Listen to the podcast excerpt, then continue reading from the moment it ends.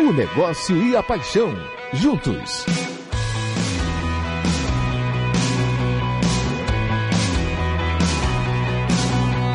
Futebol SA. Oferecimento Bahia Gás. Mais energia para toda a Bahia. Governo do Estado. Bahia. Aqui é trabalho.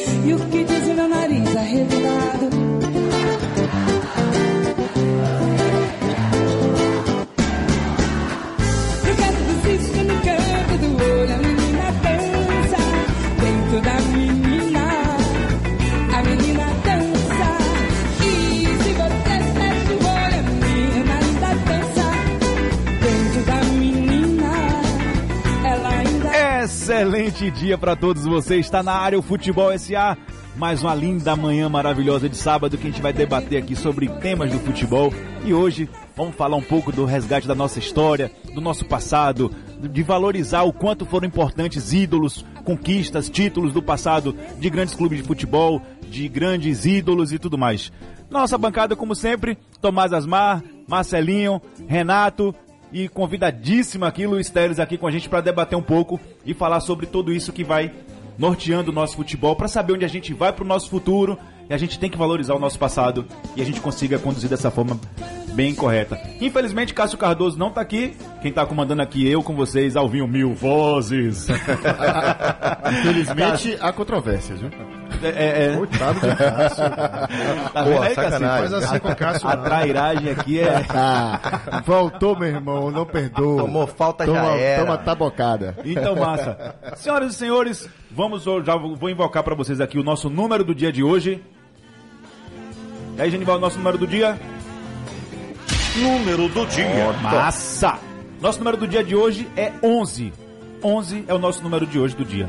Vão pensando, vão mandando informações aí pra gente. Qual é o seu palpite do que pode ser esse número do dia? Número 11. Beleza? E para participar, aquele WhatsApp maroto da Rádio Sociedade, qual que é? O WhatsApp da Rádio Sociedade. PDD 71996561025. Sucesso. Então você manda mensagem pra gente, participa no número do dia, participa também com informações, com opiniões, o que vocês quiserem, mas tá- esteja aqui com a gente participando, que agora o Futebol SA tá na área e se derrubar, chama o VAR, que pode ser pênalti. Pode ou não, né? Pode ou não, né? Vamos ver. Vamos lá, quem começa? Tomás? Bom, dia. Bom dia, bom dia, meus amigos queridos. Bom dia, Luiz, bem-vindo. Bom dia, Cacá! Bom dia, Cacá! Bom dia a você, queridíssimo ouvinte da Rádio Sociedade, fã do futebol, Futebol SA tá na área. E eu queria começar falando o meu destaque da semana, falando sobre o jogo da quarta-feira da Libertadores entre Flamengo e Internacional. É, mais especificamente do que o jogo apenas, né, eu acho que ele é muito simbólico de um processo de mudança que pode estar acontecendo hoje no futebol brasileiro e como é bacana você ver um treinador, né, como é o caso de Jorge Jesus, pegar um time extremamente qualificado, como é o caso do Flamengo, com, com um elenco estelar, muito bem montado, com peças individuais muito boas Sobrando, né? sobrando. E como é bacana você ver esse técnico botar o time pra frente, botar o time pra ganhar, com dificuldades aqui ali, erros aqui ali, mas um treinador que respeita o amor de 66 mil pessoas que foram ao Maracanã assistir um jogo de futebol. né? Esse negócio de bebeleza em jogo tático, isso é coisa de comentarista, amigo. Que, É. que torcedor quer ver gol. Boa, Tom. É verdade. Torcedor boa. raiz. Você foi, você deu uma de raiz agora, hein, velho? Torcedor quer ver o time pra frente. É isso aí. O que não quer dizer, evidentemente, que um time como o Internacional poderia perfeitamente, claro, jogar de maneira fechada, retrancada, defensiva, saindo num contra-ataque. Óbvio, todo mundo faz isso, é normal. Agora, você simplesmente desistir de jogar futebol. O Inter foi dar o primeiro chute a gol no segundo tempo aos 42 minutos do segundo tempo. Quer dizer, perdeu com justiça, né? O Flamengo mereceu os quase 4 milhões e 800 mil reais de renda. Muita grana. Sua maior renda do ano jogando no Maracanã. E eu espero assim que seja um resultado simbólico, né? Que represente o início de um novo ciclo no nosso futebol, onde o time vencedor de fato seja aquele que deseja jogar futebol, ao invés de Hum. simplesmente não deixar o outro jogar. Perfeito. Então é isso aí. Muito Viva bom. o futebol. Show de bola. Viva o futebol. Frase fortíssima aí. Né? Marcelinho, bom dia, meu lindo. Bom dia, bom dia, mil vozes. Luiz Teles, meu irmão, seja bem-vindo. Renatinho Guedeville, Tom. Salve, salve, boleirada. Simbora, vamos nessa. Meu destaque de hoje, cara, é sobre o tema do fair play financeiro. Né, meus amigos, o processo de organização financeira do, do futebol brasileiro está em curso e é irreversível, tá? A CBF e os clubes se reuniram essa semana e definiram o modelo de fair play financeiro que vai rodar já a partir de 2020, tá? 2020, atenção para isso. Então, assessorados aí pelo economista e consultor César Gaffietti, que faz um trabalho muito importante com o Itaú, Itaú BBVA, e para o executivo também da Nest Young, que também tem feito um trabalho muito sério aí com, com clubes de futebol no Brasil. Esse grupo finalizou esse modelo, o regramento desse modelo, e já terá implementado alguns itens já na Série A de 2020, e para a Série B a previsão é que hajam recomendações de orientação ainda. Então, assim, talvez não haja penalização para os clubes da Série B, mas para a Série A sim. Então, Vamos ficar atento a isso. A previsão de que ele seja implantado ao longo dos próximos quatro anos, então é um processo gradativo que vai acontecer. Mas eu diria, e aí Renatinho também gosta muito desse tema, que o cerco está se fechando, meu irmão, e não tem volta. E nada mais justo, né? Ah, que sim. bom que seja assim. Vai Exatamente. fazer bem pro futebol como um todo. Muito pro futebol. Renatinho, Bom dia, meu vozes. Você no comando da nave da, do futebol SA, né, meu amigo? vamos devagarzinho aqui, vai levar. Pilote bem esse troço, senão o piloto da vez dá cascudo em você quando voltar. E o meu. homem é grande, cheio de braço? Enorme. bom dia! bom dia, bom dia, turma. Bom dia, Luiz Teles, bem-vindo também. Meu destaque rapidinho aqui é para a média de público do Brasileirão. né? A gente, realmente, o Brasileirão está com a média de público acima e vem confirmando uma tendência já de alguns anos atrás, desde a formação das arenas ali em 2013. A média hoje está em 21.107 pagantes, com uma média de ocupação de 47% do estádio. E o curioso é o seguinte, é o Flamengo, né, velho? O Flamengo realmente ele tá fazendo chover em média de público. A média dele atual é de 47.477 pagantes. É impressionante o que o Flamengo tem colocado de gente lá. Isso com um ticket médio de 34 reais e com ocupação de 75% do Maracanã. Então é muita coisa, é muita coisa. E aí puxa essa média para cima. Isso vem confirmando uma tendência que a gente já abordou, inclusive, num programa anterior, eh, de cada vez mais a presença da torcida vindo pelas novas arenas, os equipamentos mais confortáveis, além também do sucesso do programa de sócio-torcedor dos clubes, né? Então, quanto mais sócio Bahia mesmo, falando do caso aqui nosso, acho que já está com 32 mil acessos garantidos. Você conta algo em torno aí num jogo menos votado, com 60% de adesão desses 32 mil, você já larga com 19 mil presentes só de acesso garantido. Se for um jogo com público, com apelo maior, uma, uma decisão, alguma coisa do tipo, isso vai a 80%. Então, A média de público do Bahia no Brasileirão hoje gira em torno de 25.500. É isso aí, é isso aí. Tom. Então, o Brasil, o a Bahia tem a sexta melhor média, está atrás ali do Fortaleza com 29.760. Só que Fortaleza tem um ticket médio ali de 13 reais, enquanto que o Bahia é de 22. Isso é bom. é, estádio cheio é que é que diz, é que dá o ritmo, dá a beleza plástica também do faz parte da plástica do jogo. Vamos em frente. Só para complementar, Renatinho, essa questão do que você falou, dos 10 maiores públicos do futebol brasileiro nesse ano, cara, 9 são do Flamengo. 9. Impressionante. É impressionante. Impressionante. Isso mostra assim, o quanto que a gestão financeira, quando ela é feita de maneira responsável, o clube ganha competitividade esportiva e se reencontra com seu torcedor. Total, Eu não sei qual é a exatamente. dificuldade, né? De entender isso. entender isso. E acho que um grande ponto importante aí é a utilização do Maracanã também, né?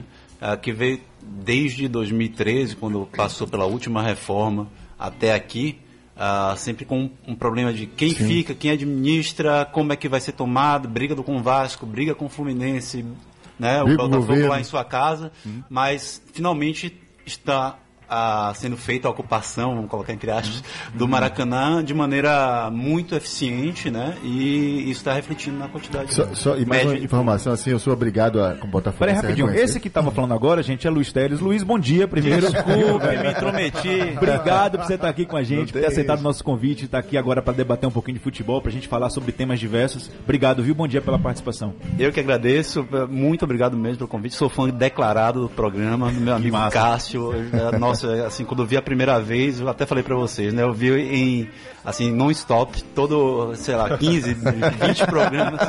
Passei dois, dois dias ouvindo, muito bom mesmo a qualidade do podcast, da, do programa ao vivo, na sociedade também. Ah, eu tenho tentado ouvir ao vivo, é difícil por causa do horário.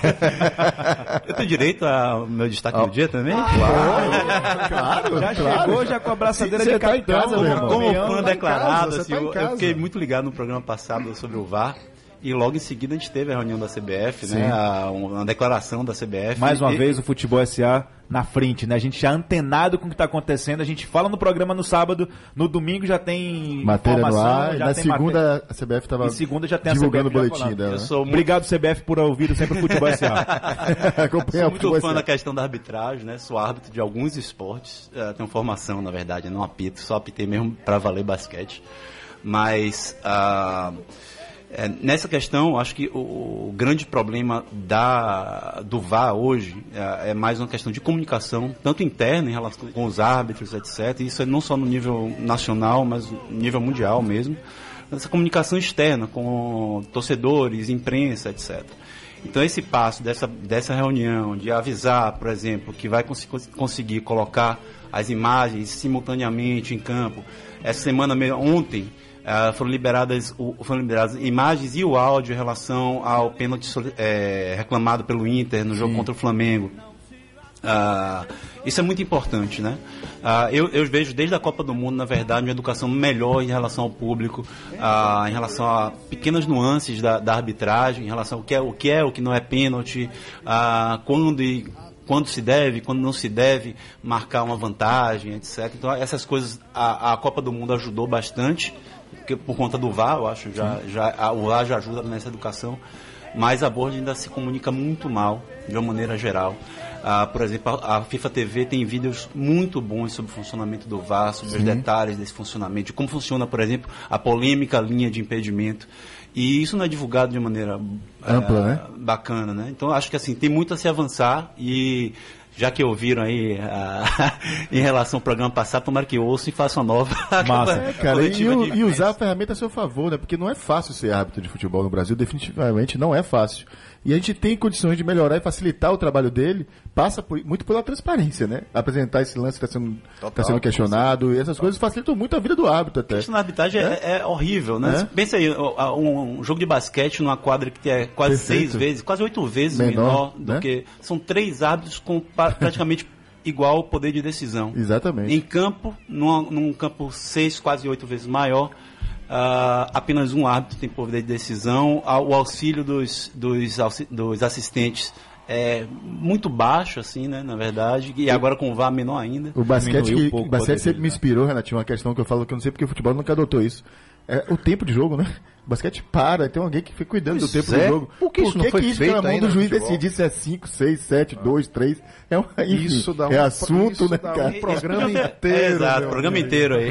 Vamos nessa. Toca o baba, porque isso dá um programa inteiro. Deve ser o, aquele pessoal da International Board lá. Os meninos não devem estar preocupados com isso, não. Mas, gente, o Luiz Teles e o Renatinho falaram aqui dos programas anteriores. Vocês que não conseguiram acompanhar, é só entrar no podcast da gente. Nas plataformas tem no Spotify, tem no Anchor, tem no Google Podcast. Então vocês entram lá, procura como Futebol SA. Tem todos os nossos programas com debates maravilhosos, opiniões, temas interessantíssimos que Convidados. aconteceram, convidados. Tem muita coisa legal. Você tá de bobeira, tá dirigindo, tá viajando, bota um podcastzinho, vai ouvindo no carro, vai ouvindo em casa antes de dormir ali, ou então no, no meio, na hora do almoço no trabalho. Show de bola, Futebol SA. Já aproveitando aqui, mandando um abraço pra Danilo do Baba de Segunda. Ô, presidente! Grande. Bill do Calabetão dando aquele brilho na cidade, sempre de, sempre de ouvido ligado com a gente aqui na, no Futebol SA. Carlos de Quijing, do grupo de WhatsApp da Rádio Sociedade.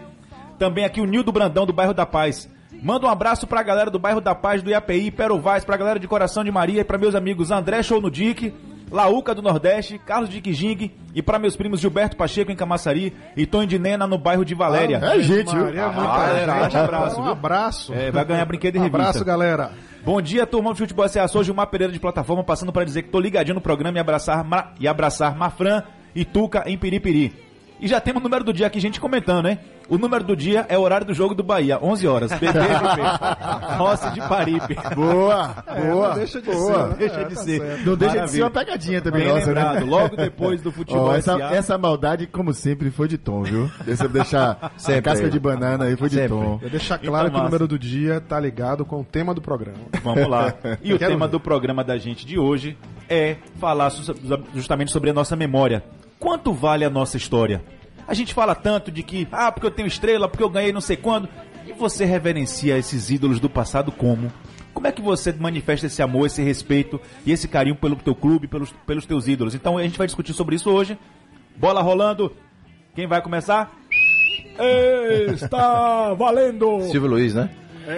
Não, eu- é- é- esse é um tema importante porque a gente vai provocar reflexão que extrapola o futebol. Sim, claro, né? claro. A raiz disso está fora do A futebol. raiz disso está fora do futebol de um povo que não está habituado a cultuar a sua história. Né? A gente tem alguns exemplos e de que, a gente, que, de que temos uma oportunidade imensa para aprender, principalmente com o velho mundo.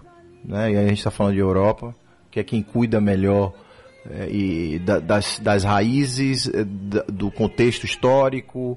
São os verdadeiros guardiões de tudo isso. Né? Eu- eu- é é uma visão que eu tenho é, do assunto. Começando aqui pelo Brasil, se você lembrar, o Museu Nacional que aconteceu Sim. algum tempo atrás. No né? ano do bicentenário dele, né? No ano passado, né? Exatamente no ano do bicentenário, 200 anos depois, uma, uma foi residência, inclusive, de imperador, eh, com mais de 20 milhões de itens de acervo, meu amigo, catalogados. 20 milhões de, de, de itens catalogados.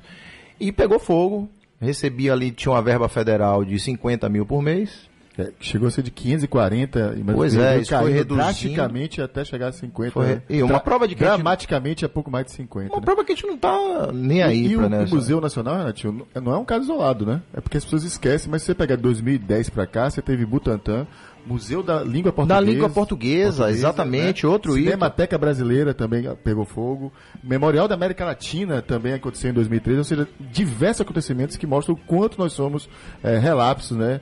Em relação a essa questão. O Museu da Língua tratamento Portuguesa história. era um que chegou a receber 500 mil visitantes por ano. Quer dizer, era, eu, eu- eu tive a oportunidade Também de conhecer, oportunidade de conhecer. lindíssimo, uma pena. Mas ele, inclusive, a previsão de, de reabertura dele é já agora para 2020. Exato, eu tive lá agora, né? É, é, ali tinha um seguro de 45 milhões de reais.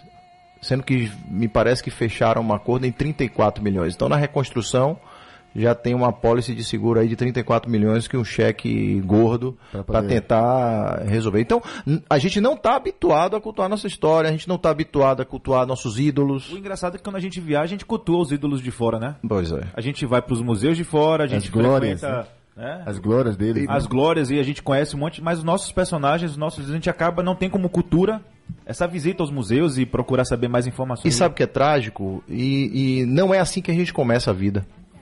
A gente come... o primeiro contato que a gente tem com o museu normalmente é na escola. Então, quem aqui não foi visitar um museu quando era estudante e pequenininho mesmo? Então, o primeiro contato que você tem é a escola. Só que isso é uma planta. Você precisa estar regando Regando. sempre.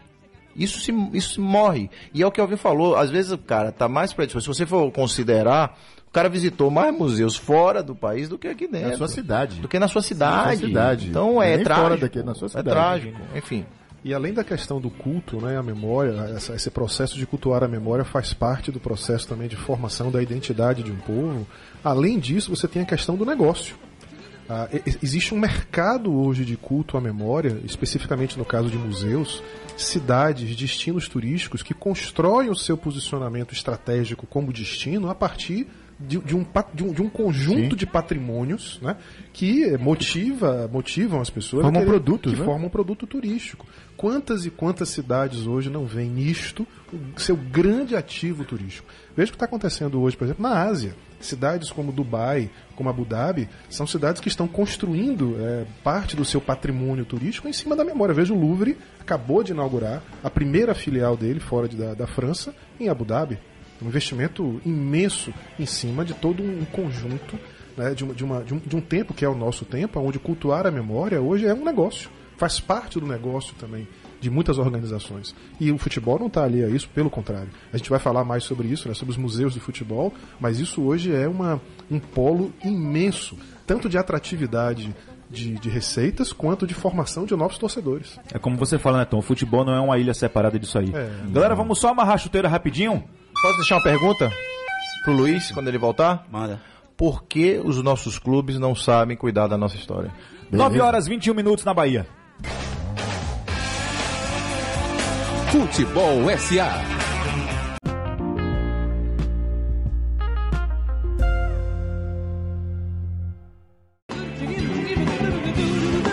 Essa sonzeira aí de fundo. Ei! Pra quem tem memória boa. É. Quem tem memória boa. São os novos baianos. Ei, turma boa danada. Galera, bancada hoje tá pesada demais. Beijo em você e um mais do que especial para Luiz Teles, o cara que formou o casal Juliana Lisboa e Vitor Vilar no jornalismo esportivo e na vida também. Mandando para Luiz aí aquele abraço. Aí foi Ju Lisboa, Ju... Juliana ah. Lisboa. Valeu, Jujuba. Uma, queridona, assim, muito saudade de, de trabalhar diretamente com eles, mas sigo acompanhando de perto o trabalho dos dois. Que massa, ah, maravilha. Muito bacana. Vamos voltar? Renatinho deixou uma pergunta no ar. Repita a pergunta, Renatinho. Por que nossos clubes não cuidam da história, Luiz? Bem, uh, acho que vocês aí ao longo de quantos programas já? 20? 28 esse. Esse é o 28 Mas ao longo de 28, 28 programas já tem uma ideia de por que eles não cuidam da memória, né? Na verdade, assim, pouco se cuida em termos uh, do que não seja diretamente ligado ao futebol com a atividade fim, pouco se cuida, e mesmo essa atividade fim, pouco se cuida também. Então, memória num, num país onde se pouco cultua uh, a memória, os museus ou os locais de, de, de onde se guarda isso, onde se é, transmite isso, uh, vai ser a última coisa que um clube de futebol vai terminar se apegando. Né? né? Então são poucos, pouquíssimos. E talvez aqueles que cuidem melhor são aqueles clubes que tiveram um momento ah, num, ah, no seu passado muito querido né, e que é, de fato formou ah, torcedores não apenas locais como ah, fora, como o Santos e o Botafogo, por exemplo, esses cuidam muito bem de Opa, opa, talvez, fala assim é, não que Marcelinho Não é puxar saquismo não, mas é, o Santos e o Botafogo é. talvez sejam os clubes no Brasil que melhor cuidem de suas memórias.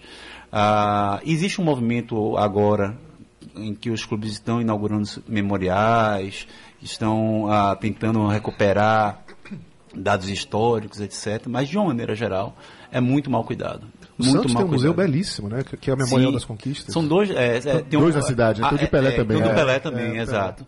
Ah, o, o, eu tive lá visitando, inclusive, porque é interesse nosso no, no, Museu do Bahia de fazer uma réplica da taça de 59. Essa taça de 59 que nós temos no clube, por exemplo, é uma taça que foi um presente do Juscelino Kubitschek. Não é a taça que a gente deu à volta olímpica em campo. É. A, ela é que nem a Jules Rimet, que ganhava três vezes levava para casa. O Santos, se não me engano, ganhou cinco. Cinco vezes. Aí na, na terceira ele levou para casa e hoje essa, esse troféu está lá e a gente pretende fazer uma réplica. Mas é, um, é, é, lá muito bacana. E é o troféu que o Bahia deu a volta então em 59. É, né? exato. Né? E, e, trouxe para Salvador, trouxe né? Salvador. Ficou aqui, Ficou, não, ah. não, foi só em campo. Entendi. Mas a, o Memorial do Santos é fantástico. É. Respondendo diretamente sua pergunta, não cuida, os clubes não cuidam de sua memória, porque realmente é a última coisa é, a ser feita, né?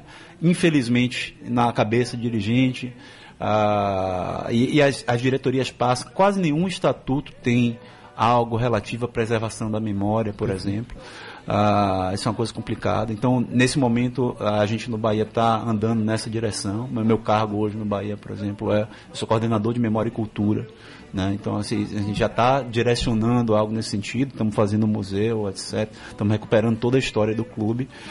Ah, mas em relação ao geral, não vamos entrar diretamente no Bahia agora, é, seria esse o, o grande problema. É legal, assim, você, essa questão do, do, museu, a gente vai acabar falando muito né, sobre o museu, mas quando você fala de culto à memória, a gente está falando de um conjunto grande de ações que podem ser feitas. Assim, o culto aos ídolos, a maneira como os times se relacionam com os ídolos, o Botafogo recentemente, é. né, na, na, ação que fez junto com o Jefferson, é. a manutenção de prédios e de estádios históricos, a, a existência de bares e restaurantes temáticos, coleções de camisas, várias camisas vintage, você mesmo está usando, Alvin, hoje, uma camisa que é... Né, É, 58 é, aqui é, da. É, é uma reverência, né? Sim, é, sim, uma- claro. é um Claro. culto ao passado. Nome de estádio. Os nomes dos estádios também representam homenagens que são Claro. feitas às pessoas, estátuas, outras referências urbanas, nomes de ruas, nomes de praças. Tudo isso formam com livros, o lançamento de livros comemorativos e museus também. Há um conjunto de coisas que pode ser feita, né, no sentido de você construir essa memória, que é uma memória coletiva. Né? Ela é de cada clube, evidentemente, que tem os seus ídolos, que tem a sua, o seu patrimônio histórico, mas quando você fala do futebol brasileiro, há um conjunto de coisas que, que, que podem ter mais ou menos presença no nosso dia a dia, mas estão lá. E são essas coisas que precisam ser cuidadas e reverenciadas. Pois é, muita gente fala assim da camisa que tem estrela, porque eu tenho tantas estrelas, eu tenho não sei o quê.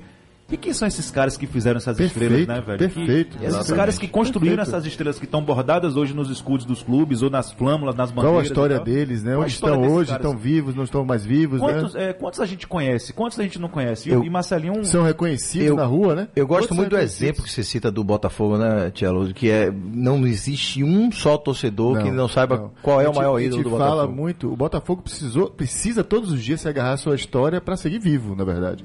É um clube que passa por enormes dificuldades financeiras conhecidas, né? E como bem colocou o Luiz, assim como o Santos, tem um passado muito glorioso e fez disso um ativo para formar novos torcedores pelo país inteiro, né? Então, assim, o, o nome do estádio do Botafogo é Newton Santos. A camisa do Botafogo 6 é eternizada com a assinatura de Newton Santos acima do escudo. Nenhum atleta pode mudar isso mais. Então, qualquer criança que torce pelo Botafogo, de qualquer idade, cara, você perguntar quem é o ídolo do Botafogo, ele pode ter visto Túlio jogar, Louco Abreu, Dodô, quem for. Ele vai dizer Newton Santos. Entendeu? Não tem, não tem dúvida sobre isso. É a construção de, uma, de um imaginário, de uma memória que preserva a história do clube. E o Botafogo faz isso muito bem. Então, assim, na entrada do, de, do Newton Santos do estádio, tem um panteão das, das estátuas. São quatro estátuas de, de- de grandes jogadores do Botafogo: Jairzinho, Zagallo, Newton Santos e. Jairzinho, Zagallo, Newton Santos. Garrincha. E Garrincha, claro, desculpe, Garrincha. Tem uma quinta estátua que é de Alan de Freitas, mas fica na cidade dele, não fica no, no estádio. Que é impressionante, cara. Qualquer criança que passa por aquele fica, pô, cara, faz parte, ele se sente pertencendo a uma coisa grandiosa que muitas vezes o Botafogo não é mais hoje. Ele consegue resgatar um passado e fazer ele se se sentir novamente grande quando lida com esse tipo de coisa. Então, é fundamental, cara, é fundamental. Luiz, assim, eu tive a oportunidade alguns anos atrás de assistir a um jogo do Barcelona no Camp Nou. E é muito impressionante você ver toda a estrutura de loja e de museus né, que eles têm lá. Então eu queria te perguntar assim, que referências internacionais, que clubes, que museus do mundo né, a gente hoje tem como referência né, de qualidade em termos do que é feito em relação à memória dos clubes? Hoje, com certeza, o, a- o Museu do Porto, o Museu do Benfica, a- o Museu do Barcelona e do Real Madrid, o Museu do Bahia, o Museu do Boca. Eu diria que são as grandes referências em Do termos, Boca eu conheço, hein? Eu também, do Do Boca Boca eu conheço. Estive lá. em termos de É, Conta, museu. conta aí pra gente. É sensacional, uma visita muito bacana. Não, o do Boca é sensacional. Inclusive, o, o legal do museu é que você não só tem a parte de memorabilia, né? Que você. a camisa histórica, o troféu, a medalha, mas ele também trabalha um pouco com sensorial. Exatamente. Então você tem uma, uma oportunidade de entrar numa sala, num telão em 360 graus e Ouvir se torcida, sentir dentro da torcida do Boca. É um negócio fantástico, fantástico E mesmo. fora, que é uma outra coisa muito bacana do Museu do Boca, e no Museu do Porto a gente tem também isso, é uma ligação com a cultura local, no caso do Boca, com o bairro do Boca, é, que é muito Sim. característico dentro de, de Buenos Aires, né? Então, assim, tem uma série de atrações dentro do museu Naquele que local. remetem a isso, ao local. Ah, como o Museu do Porto, por exemplo, traz uma série de referências em relação ao período ditatorial de, de Salazar e ah, o, ah, o pós disso aí também. Né? Então, assim, o estádio, por exemplo, foi usado como, como prisão ah, de inimigos da, da ditadura. Então, assim, é uma série de coisas que são. ah, Eu falava, eu moro em Itapuã, viu, Luiz? E moro ali na, na rua da ilha, na rua passa no, paralela ali a Dorival. E durante muitos anos, ainda é, na verdade, o estádio Itapuã, que era um estádio muito famoso daquela região, eu, eu imagino, cara, que Itapuã deve ser um dos bairros mais tricolores da cidade, que é impressionante como Itapuã ferve quando o Bahia faz gol ou, ou ganha. É, o estádio de Itapuã era o nome de, de Biriba, né? Do, do jogador do Bahia. Eu cansei de perguntar a torcedores do Bahia que moram na rua eles não sabiam disso. A Biriba era o administrador do estádio. Isso, exatamente. Ele estava lá sempre. Tava lá sempre. As pessoas não Eu sabiam morava, disso. eu morava ali também por ali. Por ali, sempre né? que podia E eu ficava, cara, você não faz nem ideia, não tem nada aqui pra, que fale sobre isso, sei lá, como é que pode isso, né? As pessoas deviam estar tá, todo dia honrando homenagem a esse cara aqui, que foi um herói, na verdade, como Alvin falou, quem foi esses caras que ganharam esse título de 59, né, que estavam É. aí, e que estão ali, estavam ali do lado, e as pessoas nem se davam conta disso. Falei aqui do Museu do Real Madrid, tem uma curiosidade bacana para falar, que é o seguinte, a gente tem lá, em- lá na Espanha alguns museus famosos, né, em Madrid especificamente, como o Reina Sofia, e me falha aqui agora o nome do outro, desculpe, o Museu do Prado. E tanto o Reino Sofia como o Museu do Prado, se juntar a, a- quantidade anual de eh, frequentadores do museu, menos gente, né? dobrar, tem menos do que recebe o Museu do Real Madrid. Do Real Madrid, o número do, é, a, eles arrecadam, o Museu do Real Madrid ele arrecada 16 milhões de euros anualmente. Você verá o poder desse museu. No, o Real Madrid é uma referência mundial. Não que o, o Reino Sofia, o Museu do Prado, lá com, Não sejam, né? com a Gu- Guernica de, de Picasso. Deus, de Picasso, ah, se tem, sejam referências mundiais, mas ah, realmente assim, você vê o poder do- de um museu de futebol. Mas um serve museu como referência de valores, né? Foi o que Tom falou, né? Olha, olha a a arrecadação que um clube de futebol faz a partir do seu museu, 16 milhões de euros no ano, né? Imagina, Segundo O, Ba- o Barcelona, o último dado que eu tive do Barcelona em 2015, se eu não me engano, ele, ele arrecadou acho que algo em torno de 24 milhões de euros com, com o, o- o museu. Segundo o 16 Barcelona, milhões de euros dá mais do que, acho que mais do que a metade do que o orçamento anual do Bahia, do Bahia. ano passado. o orçamento É, dá. total do Bahia, com todos esses de televisão, vendo jogador, da metade. licenciamento, Ou né? seja, além de você respeitar a história do seu clube, você ainda pode tor- tornar Gera isso uma forma rentável. Né? Você fazer disso uma, uma, uma atividade rentável para o clube. Segundo o Barcelona, em 2014, o Museu do Barcelona recebeu um milhão e meio de visitantes, sendo o museu mais visitado da Catalunha. Catalunha. E em 4 de janeiro de 2015, ele teria atingido a marca de 25 milhões de visitantes em toda a sua história. É uma coisa muito impressionante. O- em 2017, o Museu do Futebol do Pacaembu, que aliás eu recomendo a você, nosso ouvinte, se você estiver em São Paulo, tiver a oportunidade, vá. Obrigatório. É obrigatório, é maravilhoso. Sensacional. Um museu né, sensacional, belíssimo, sensorial. Tem uma parte, inclusive, com narrações históricas Espetacular. espetacular, imperdível, É inspirador. não deixe de ir, inspirador. Né?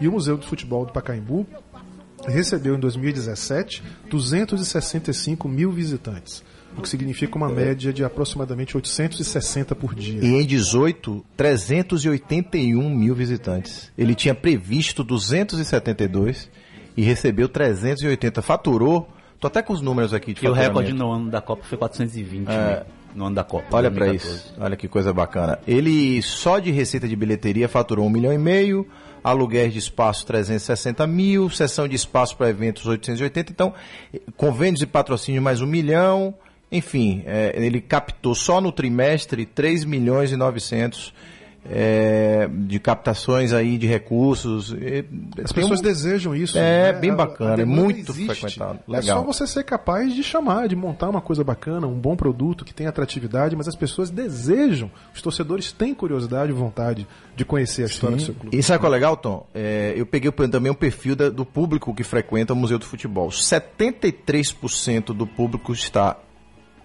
até 35 anos.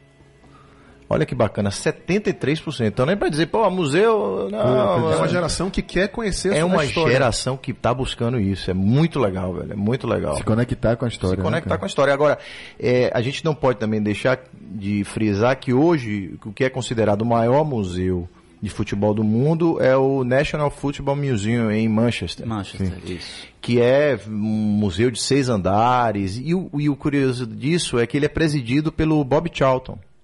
Que é a lenda do Manchester United e, e da seleção inglesa de 66. Lá tem a camisa de Maradona do gol da Mano de Dios, daquele golaço contra a Inglaterra. Gol do século. E, e lá tem as famosas, o famoso código de Sheffield, Ó, que é o primeiro código que a gente já abordou Documento, também né? um outro, É. documento- o primeiro documento Que regulamenta que regulamenta ali o início do prática do futebol, futebol. a prática, né? Começa dali e alguns Luiz, estão lá até hoje. Deixa eu te fazer uma, uma pergunta que é uma curiosidade que eu tenho sempre assim em relação a essa questão do- da memória em relação ao futebol, né? É, porque você tem, na verdade, dois desafios, né, quando trata com esse tema, assim. De um lado, é conseguir ter esse acervo de informações. Você falou da dificuldade que tem, por exemplo, com o próprio Bahia, de ter essas informações disponíveis para que possam ser catalogadas e apresentadas. E o outro é despertar, de fato, o interesse nas pessoas, né? Que elas, de fato, queiram ir, que façam disso um hábito cultural que a gente pouco tem. Como é que, é, como é que você enxerga essa questão? Bem, em relação ao hábito, né, tem que ser criado, né, né? Não, é, não à toa, por exemplo, o Museu do Futebol, você tem ali quase 25% das visitas são visitas relativas ao educacional, né? Então, a- Exatamente. a- são ônibus que chegam lá. Você vai dia de semana, você vai lá um bocado de ônibus parados, cheio de criança, né? Mas ainda é, é, então é importante ter é, isso e teremos isso, por exemplo, no museu daqui. Ah, mas é, eu acho que é um processo. Né? É difícil, muito difícil você virar a chave e, e passar de uma hora para outra ter um grande público em relação a isso.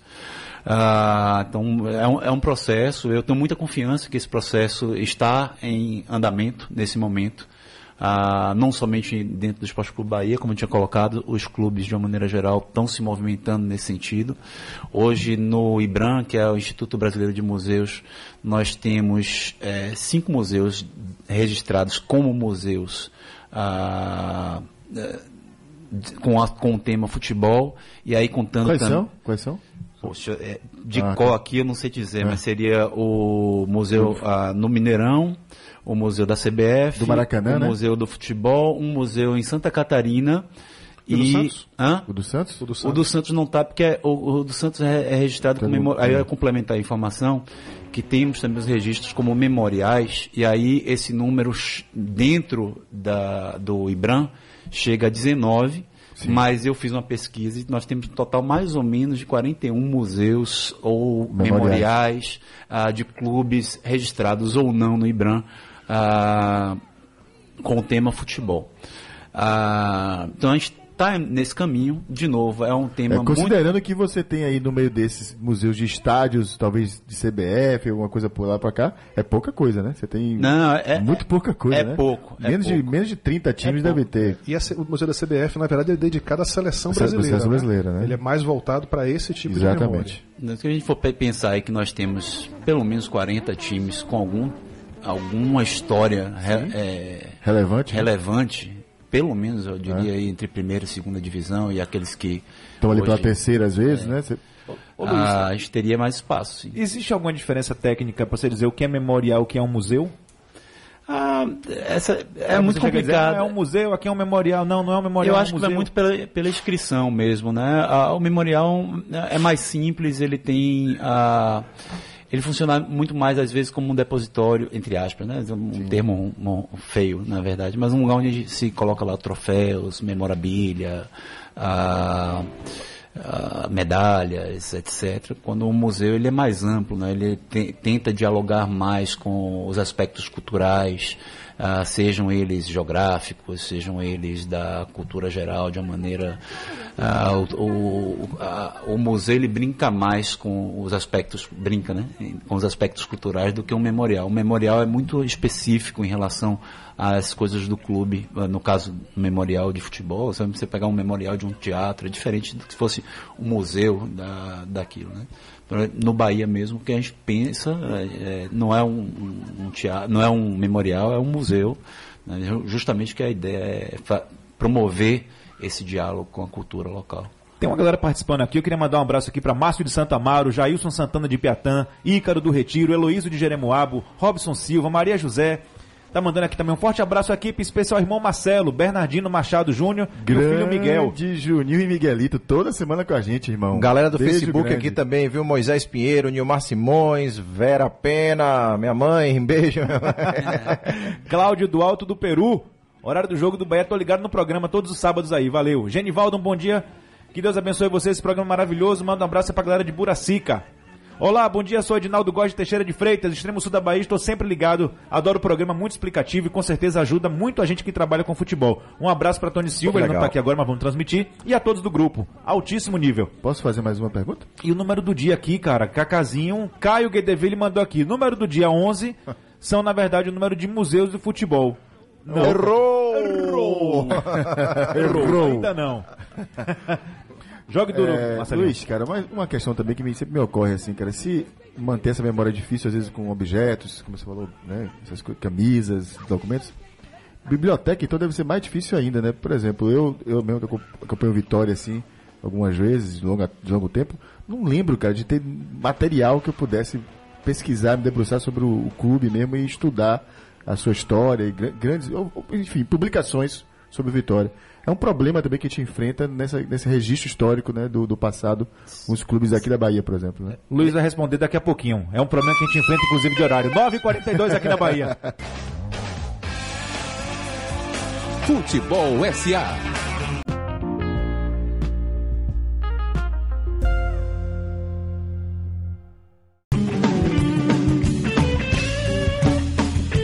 Grande sonzeira. Esses são os novos baianos, é o nosso BG de fundo, nossa, nossa parte musical do Futebol SA de hoje. E Marcelinho deixou um programa no ar para Luiz responder, mas como é que a gente vai fazer? Marcelinho vai? Quer repetir a pergunta? Não. Vamos, vamos lá. Um pouco sobre essas publicações que a gente tem, né? De que forma que a dificuldade que se tem em acessar materiais que possam, de alguma maneira, nos conectar com esse passado. O Bahia tem mais material sobre isso, né? Você consegue encontrar. O Vitória você tem mais um pouco mais de dificuldade, né? Exato. Na verdade, primeiro um agradecimento a essas pessoas que são abnegados ah, e cultuado, é, que é, gostam de cultuar as coisas do clube, jornal, ex-jornalistas, etc., que fizeram algumas obras. Né? O Bahia tem cerca de 14 livros no total. Ah, 14 livros. É, tem um pouco mais na verdade, mas ah, eu não lembro agora aqui exatamente. Eu sei que 14 foi o último número que eu cheguei, mas me mandaram alguns extras aí que eu não conhecia que a gente não conseguiu catalogar. Mas ah, essas pessoas ainda bem conseguiram preservar a história do clube. Ah, temos também colecionadores ah, no mapeamento que a gente fez aí nesse, nesse trajeto de dois anos montando o Museu do Bahia. A gente chegou à conclusão que esses colecionadores, eles hoje em termos de memorabilia, camisa ah, e uma série de coisas, eles detêm aí, diria, mais de 80% do, Caramba. da história do clube. Ainda bem, né? São, eles adquiriram esses materiais e foram eh, colecionando através do E tempo. preservaram, né? Preservaram esses materiais. Isso é Aproveitando, mais mandando um abraço para Dudu, que é um Exato, cara que uma ia mandar um né? abraço agora para Dodô, Arilde, Rui, para Álvaro, todos eles aí Obrigado. que são. Vem cá, Alvinho, deixa eu fazer um negócio aqui, posso? Faça. Rapaz, mandar um abraço enorme aqui pra galera de Cacito que tá ouvindo a gente lá, todo mundo Ah, na eu- sala de aula. Na sala de aula. Turma acredito. 5 de MBA Marketing Esportivo, Faculdade 2 de Julho, Turma curso cinco. Comunicação Esportiva, até o professor Wilson, cara, Manuel tá lá com ele. Deixa eu dar um recado aqui também. Simão, meu irmão, flamenguista, tira essa camisa, brother. Pelo amor de Deus. é? Sala de aula com camisa do Flamengo? Não pode, velho. Não pode, velho. Um Tira isso aí, viu? turma. Abraço, cara. Vocês estão com o melhor professor dos últimos tempos. Vocês têm a obrigação de sair e revolucionar esse futebol. Por favor. Daqui a pouco eu vou estar aí, viu, galera? Saindo daqui direto pra Faculdade de Julho, bater um papo em sala de aula aí com o Cacito e com vocês. Vai ser uma honra pra mim poder alongar um pouco mais o programa de hoje. Vamos de dar um apanhado então dos principais museus? né? Vamos.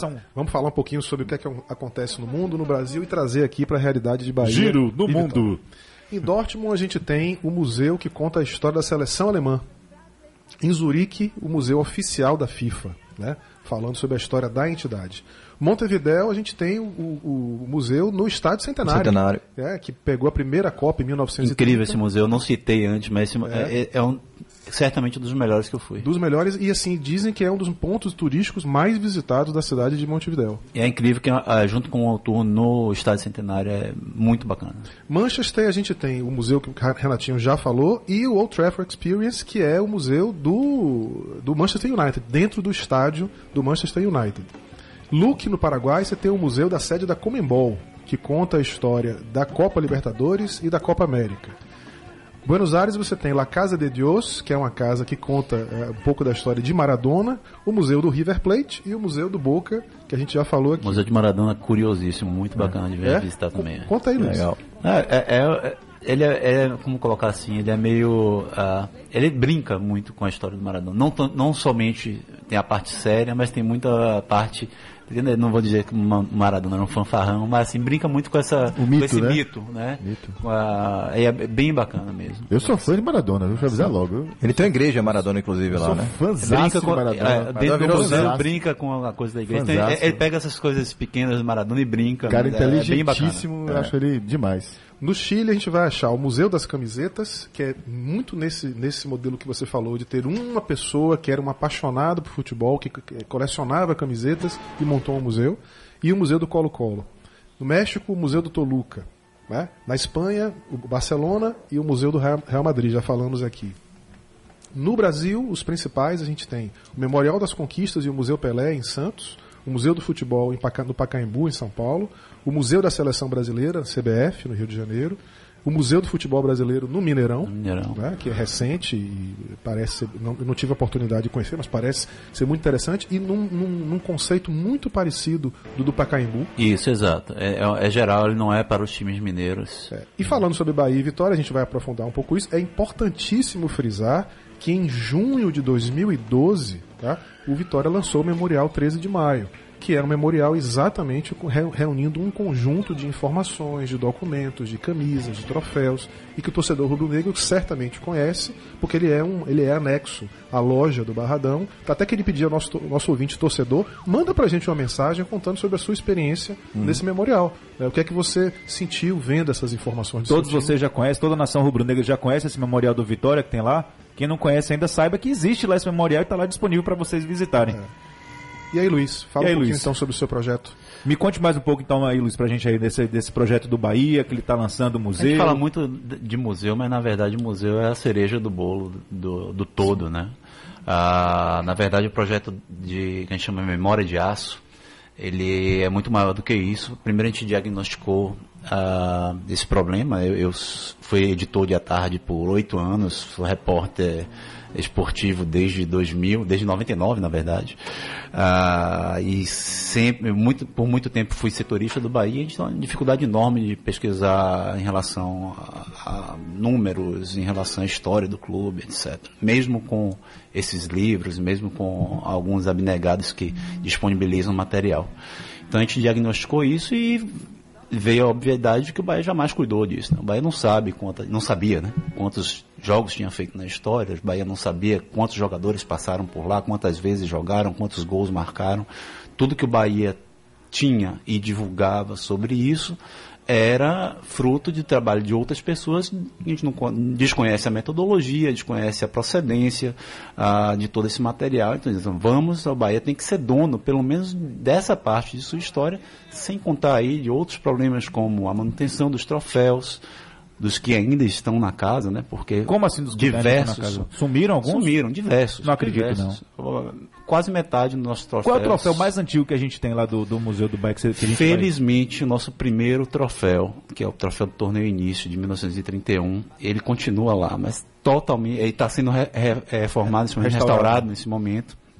Ah, um abraço para Jackson e equipe que estão trabalhando nisso. Jackson, vai e um devagar na toda aí, a torcida irmão. tricolor que ajudou no crowdfunding com a, um, a- arrecadando dinheiro para a gente restaurar esse trofe- esses troféus. Ah, e ah, esse troféu de 31 continua lá. Agora eu diria aí que eh, não tenho o número aqui exato, mas hum, quase metade dos troféus ao longo, dos importantes de relevância eh, esportiva, né, no caso dos baianos, contar baianos, nordestões, brasileiros, etc. Ma- Mais de 50% desses troféus não estão mais por lá. O, o Arthur Pimentel, que é nosso ouvinte lá de Maceió, ele está até colocando aqui que é uma questão hoje a carência em relação aos ídolos de verdade, né? Pois qualquer jogador que se destaca um pouco em um clube já se torna ídolo rapidamente e já sai. E aí eu, eu acho que é importante a gente diferenciar o ídolo do herói, né? O herói, o herói, eh, pra gente ilustrar, o, o ídolo é um beijoca. O herói é um Raudinei. É, né? verdade. O ídolo é o Mário Sérgio. Um herói pode ser índio, com aquele Bavi que ele Histórico, né? o Bahia terá uma, o museu prevê algum tipo de, de interação ou, e, e como isso se adequa lá à questão do culto ao herói e ao ídolo, Luiz? Muito. Então, primeiro teremos um Hall da Fama, né? Um hall da, polêmico Hall da Fama com 31 espaços. Faz um vestiário, na verdade. Né? Já, já tem essa área do vestiário como sagrada ali no futebol. Por que, Paulo? Escolhi, né? Porque encontrar tri- escolher escolher 31, amigo, não é fácil. Meu amigo. O processo cri- de curadoria para E o isso vai ser disso, coletivo. né? A gente vai ter uma curadoria que vai escolher ah, um número ah, maior do que isso e depois vamos colocar a votação. Né? Então, Você E a sabia- torcida que vai você votar sabia que- 31 é isso? ou Não? ah, não sabemos ainda exatamente Qual a modalidade, qual a da- da modalidade escolha? de votação, será a torcida inteira, se serão sócios. A gente vai tá ainda em processo de escolha, mas que a gente pode ter certeza, como todo o restante do museu, Com boa parte do certeza museu, vai ter é um gente que vai processo ficar de fora, né? Com certeza muita gente maravilhosa Mas vai. temos outras áreas para esse culto aos ídolos e aos heróis, etc. Por exemplo, a gente tem uma área que é chamada a é, Sala dos Milagres. Essa Sala dos Milagres a gente vai trazer ali as grandes defesas, os gols históricos, os momentos em que o Bahia conseguiu. Que um- nome massa. É. Legal. É, é, é, e É como a Igreja do a Bonfim sala tem dos- um- E a é. Igreja do Bonfim vai, vai estar representada dentro desse, dessa sala. O altar de Lourinho vai E vai estar. inaugurar quando? Eu já quero ir amanhã, bicho.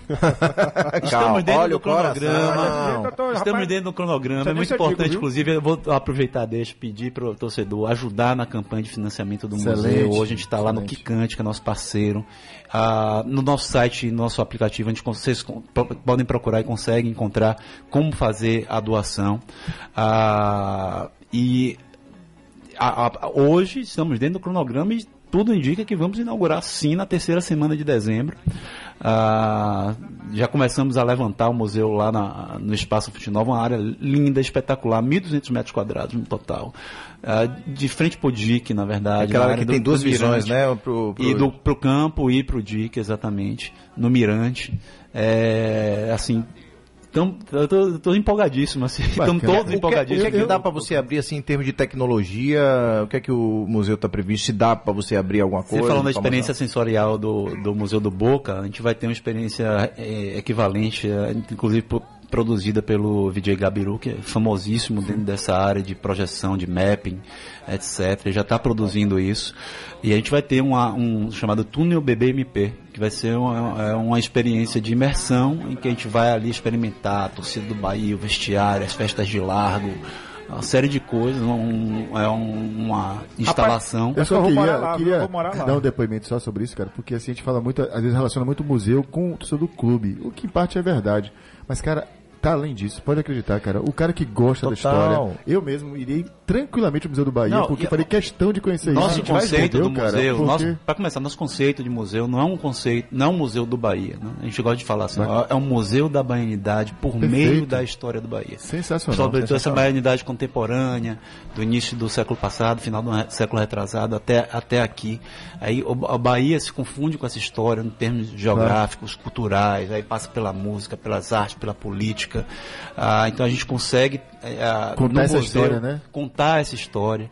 Por exemplo, quem está fazendo nosso, a nossa linha do tempo hoje é o Nelson Cadena, que é Sim. um publicitário famoso, Sim, sim, que trabalha com um trabalho espetacular sobre imagens históricas de Salvador. Então ele está fazendo esse trabalho junto com a gente, né, de, de conteúdo. E fora isso, a curadoria do museu também é de outro torcedor do Bahia, que hoje é em São Paulo, Daniel Rangel, manda um abraço para ele, está com certeza ouvindo a gente. Ah, também um cara super inteirado em relação à, cultura. E a gente está trazendo tudo isso para dentro do museu. Então, a- o objetivo da gente, eh, desse museu, é é, juntar, na verdade, contar é, a, a, a história dessa baianidade contemporânea, dessa cultura baiana contemporânea, por meio da história do Bahia. Não vai ser um lugar para a gente ver apenas troféus, medalhas, memorabilia, Perfeito. camisas do Bahia, não. Galera, infelizmente nosso horário tá chegando Pera já no aí, final. já? Não, mas é complicado, rapaz. Desse jeito tá complicado. Poxa. Não sei nem se eu digo, viu? Porque acho que você tá fica meio assim, não sei o que, não sei o que, não sei o que. Rapaz, desse jeito complica. Galera, vamos começar nossos... Até logo, nosso... Saudação, nosso adeus, nosso tchau. Vamos, vamos nessa, Vamos cara. Eu, eu queria só concluir dizendo, Ah. dizendo o seguinte, cara, que a gente se tornou um povo, cara, tolerante contra os esquecimentos da nossa história, tá? Esconder, tom, sumir, desaparecer conteúdos históricos, infelizmente, é um traço identitário do povo brasileiro. A gente precisa atacar isso. A gente é um povo habituado a a contar a história com remendos e com enxertos, tá? É, eu penso que, lembrando que daqui a dia 30 dias, 24 de setembro, o Museu do Barcelona falar 35 anos. Você estava no Museu do Barcelona, me lembrei de chamar atenção para isso. E eu queria, antes de encerrar, uma frase de Emília Viotti, cara, que eu acho sensacional, que diz muito sobre o que a gente falou hoje, né? Um povo sem memória é um povo sem história, e um povo sem história está fadado a cometer, no presente e no futuro, os mesmos erros do passado. Então, atenção à nossa memória, vamos cuidar dela. Deixar um beijo enorme hoje pra Mar. Ela faz aniversário segunda-feira, minha rainha, minha esposa. já parabéns antecipado. Vai fazer 30 anos, hein? Chegou a época, hein? Então, meu amor, parabéns pra você antecipado. Te amo muito. Vamos nessa. Que beleza. Renatinho, Tom, quem? Eu. Renatinho. Meu abraço para o meu filhote lindo Ah, que tá aqui. esse é fera, esse é Cacazinho, nosso mascote aqui da galera. E dizer o seguinte, um povo que não conhece sua história, não tem presente e pior, não pode nem pensar em futuro. Então, preservemos cada vez mais a nossa história e cultuemos cada vez mais os nossos verdadeiros ídolos. Show de bola. Show de bola. Grande Tom. Alvinho, querido, valeu, parabéns pela condução do programa. Parabéns ao É bastante nervoso, mas vamos indo. Eu queria começar dando um abraço em Luiz, agradecendo a você pela sua presença Luiz. maravilhosa. Eu que agradeço demais. Parabenizar pelo projeto, desejar que, assim como o Marcelo falou, que seja um patrimônio não do Bahia, mas um patrimônio da Bahia, né? Que Boa. a gente veja nisso mais um patrimônio, mais um ativo que valorize a nossa memória e a nossa história do nosso estado, que somos, que somos um estado com tanta riqueza, Demais. com tanta história para contar, né? Que a gente seja capaz de transformar esse ativo em mais um dentro dessa riqueza patrimonial da- do nosso estado da Bahia. E os meus abraços de hoje, os aniversariantes da semana. Meu querido amigo Guto, torcedor do Flamengo, tá feliz da vida, né, brother? Deu. Sorriso de orelha a orelha, Aquele só, 2 a 0 só a comemorar.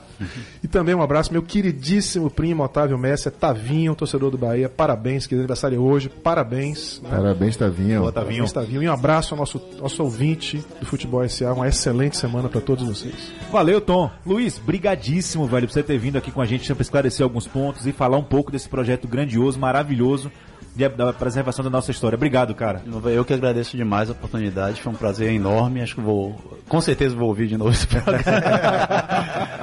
Mandar link para a família inteira, etc. Mas meu agradecimento fica sobretudo para a torcida do Bahia, que tem colaborado muito com esse projeto. Ah, os e-mails e os agradecimentos que a gente recebe ah, no e-mail museu.esporteclubahia.com.br em relação ao projeto, em relação à doação de, de acervo, etc. É, é fenomenal, né? A gente está fazendo isso juntos, né? E isso vai ser uma construção eterna, né? Jamais o museu pode parar eh, de ser construído, de ser ah, dessa construção de acervo e de novas ideias para serem implementadas. Então agradeço demais.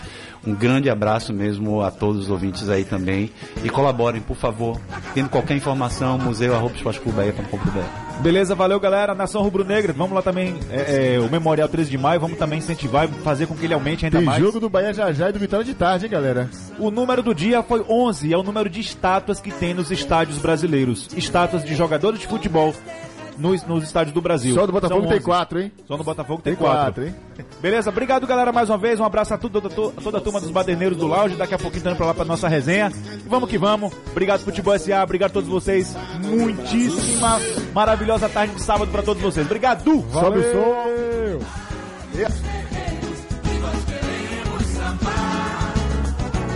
Brasil, esquentai é você.